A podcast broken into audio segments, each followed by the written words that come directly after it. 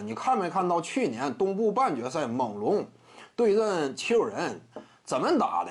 那猛龙队呀，说白了，以往啊八到九人轮换，甚至有的时候玩开心了，十多个人轮换。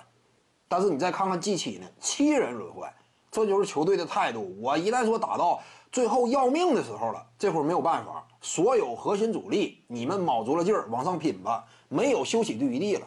可能说你们呢多休息那么一到两分钟，整支球队也赢不了了。因为我们也看到啊，去年那组系列赛抢七大战，猛龙队仅仅靠一记绝杀略微赢了两分，这就是焦灼吗？你最后一场必须得拼。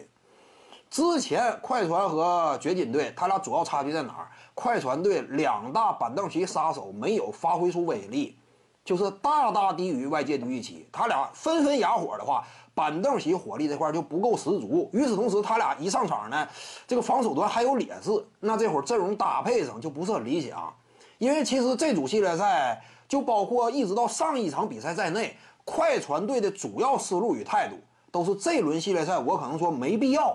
真是全力以赴玩了命干，因为我接下来还得面对更强的对手，甚至包括外界呀，中美很多专家预测。你看美国那边十九个顶级的呃球评人、分析专家纷纷全都预测失败，人家都认为快船六场能够拿下嘛。所以呢，这轮系列赛前六场基本上里弗斯主帅也没有说让球队真说说哈了，拼尽全力迎战，没有。